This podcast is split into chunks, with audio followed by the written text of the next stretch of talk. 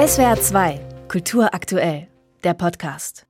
Sie hören SWR 2 am Dienstagmorgen. Seit dem schrecklichen Massaker der Hamas an israelischen Zivilisten am 7. Oktober gibt es immer mehr antisemitische Übergriffe in Deutschland.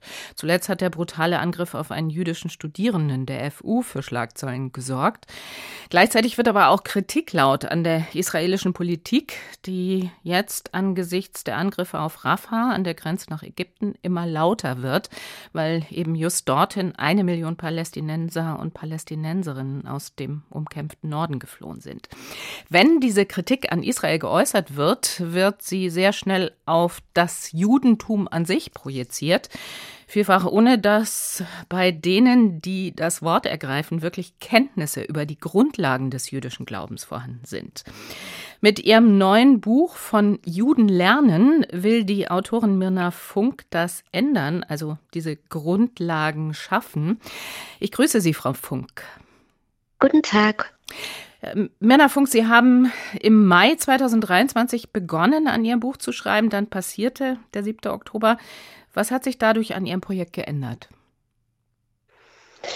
Das Projekt sollte sich ja eben nicht mit dem sogenannten Triangle of Sadness äh, beschäftigen, also Antisemitismus, dem Israel-Palästina-Konflikt oder dem Holocaust. Ne? Das Buch sollte sich mit dem Judentum, mit der jüdischen Kultur und jüdischen Philosophie beschäftigen. Und das tut es auch immer noch, nur sind wir leider wieder damit konfrontiert, uns auch mit den anderen drei Dingen auseinandersetzen zu müssen.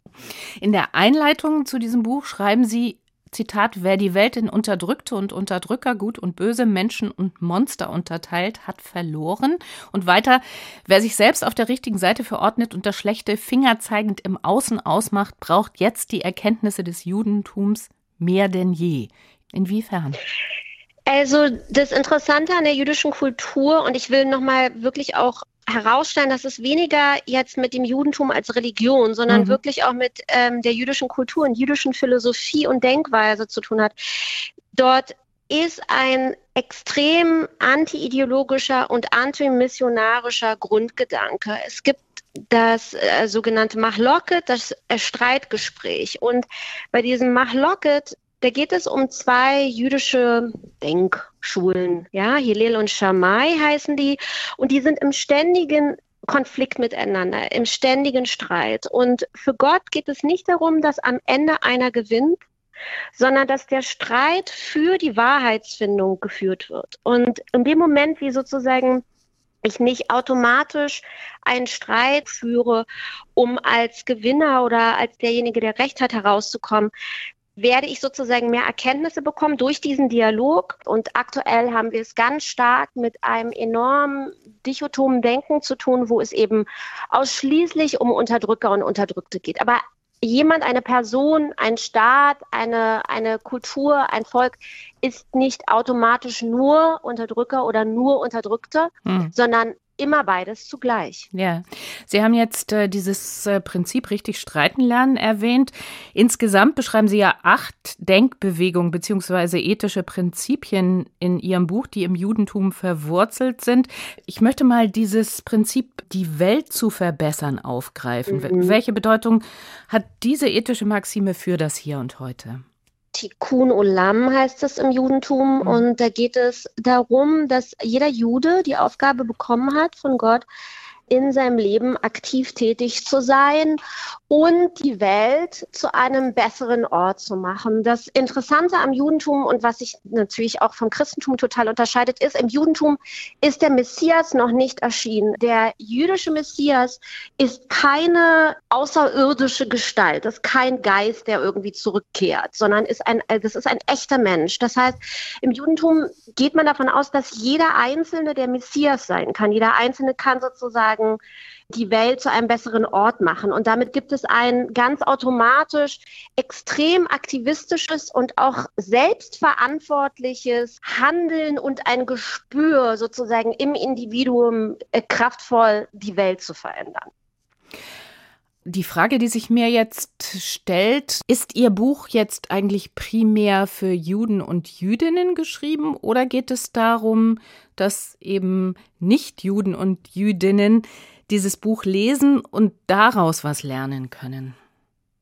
Also es ist gewidmet der jüdischen Community, vor allem natürlich der jüdischen Community in Deutschland, weil die besonders damit konfrontiert ist, immer nur von anderen als Teil des Antisemitismusproblems oder des Holocaust-Problems oder des Israel-Palästina-Problems gesehen zu werden. Und gleichzeitig ist es natürlich ein Buch, was vor allem für Nichtjuden und Nichtjüdinnen ist, weil die wenigsten Personen ja irgendetwas wissen über jüdische Kultur oder über jüdische Philosophie oder über das Judentum mhm. selbst. Das heißt, man kann da sehr, sehr viel lernen und zwar nicht, um dann selbst irgendwie das Judentum zu lieben oder so, sondern ähm, man lernt vor allem etwas über jüdisches Denken und dieses jüdische Denken habe ich ja ins Jetzt gesetzt. Das heißt, es geht nicht um abstrakte jüdische Formeln, sondern was ich getan habe, ist ja diese jüdischen Denkkonzepte in Zusammenhang und in Dialog mit aktuellen gesellschaftlichen Problemen zu setzen, um diese gesellschaftlichen Probleme mit Hilfe des Judentums zu lösen. Ja,